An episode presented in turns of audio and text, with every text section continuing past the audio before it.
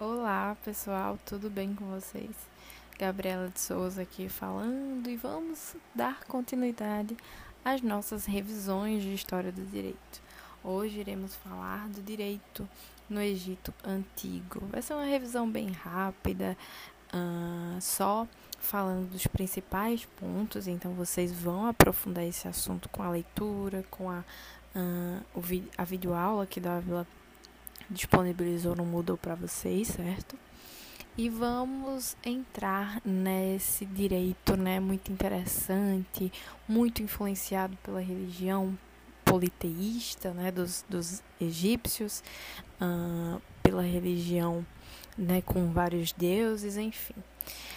É, entrando então nos aspectos geográficos e sociais dessa civilização, é importante dizer que ela se localiza no nordeste né, da, da África, então a gente ainda está no Oriente Próximo.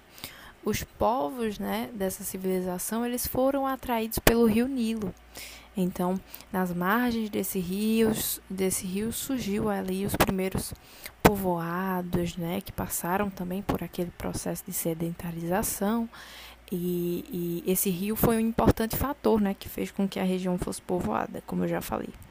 E também é importante dizer que o Egito, assim como a Mesopotâmia, ele é, está é, localizado no crescente fértil. Então, a questão da agricultura também foi muito desenvolvida e um dos fatores, mais um dos fatores que fez com que essa região fosse povoada. A regularidade também do ciclo das águas do rio dava uma sensação de continuidade na passagem do tempo, né? Então essa sensação, essa sensação de continuidade estava muito ligada a um deus, né? É, que é o deus Osíris. Então a gente percebe que tudo na na sociedade, na civilização egípcia era muito ligado à religião desde o ciclo das águas, desde os aspectos geográficos, naturais até o direito.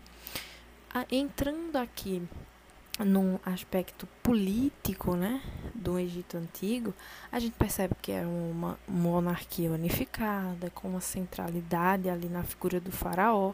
Então, o faraó ocupava o topo da pirâmide, seguido ali dos nobres e sacerdotes, depois vinham os soldados, os escribas, depois os comerciantes, os artesãos né, os camponeses e na base da pirâmide os escravos. Então era essa a estrutura da pirâmide social egípcia.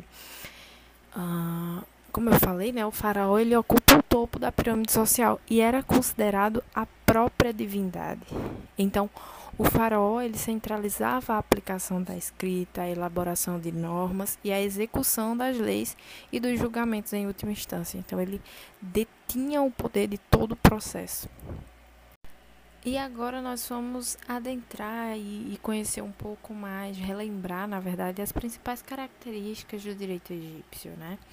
Antes disso, é importante dizer que há poucas fontes para que a gente adquira né, esse conhecimento. Então, dificulta um pouco conhecer o direito egípcio. Hum, até hoje não se encontrou nenhum código completo, né? O que se sabe é, visto pelos contratos.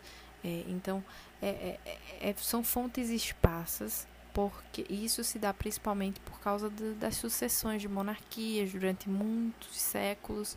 Então, o grande, a, a grande história né, dessa civilização faz com que a conservação de fontes se tornasse muito difícil.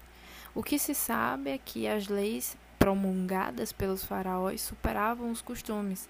Então, leis acima dos costumes são a primeira característica do direito egípcio. A segunda característica, que é a jurisdição, ou seja, o poder de dizer o direito, era titularizada pelo faraó e este faraó poderia delegar a função para funcionários especializados pela tarefa de decidir os conflitos. Então, o faraó, com o poder de dizer o direito, poderia delegar, ou seja, dar esse poder a outra pessoa, a outras pessoas especializadas para que ela pudesse, elas pudessem cumprir essa tarefa. Claro, o julgador, em última instância, era o faraó, mas essa atividade não era exclusiva dele, certo? E muito do direito egípcio estava muito ligado à deusa Maat, né, a deusa da verdade, da justiça e da ordem.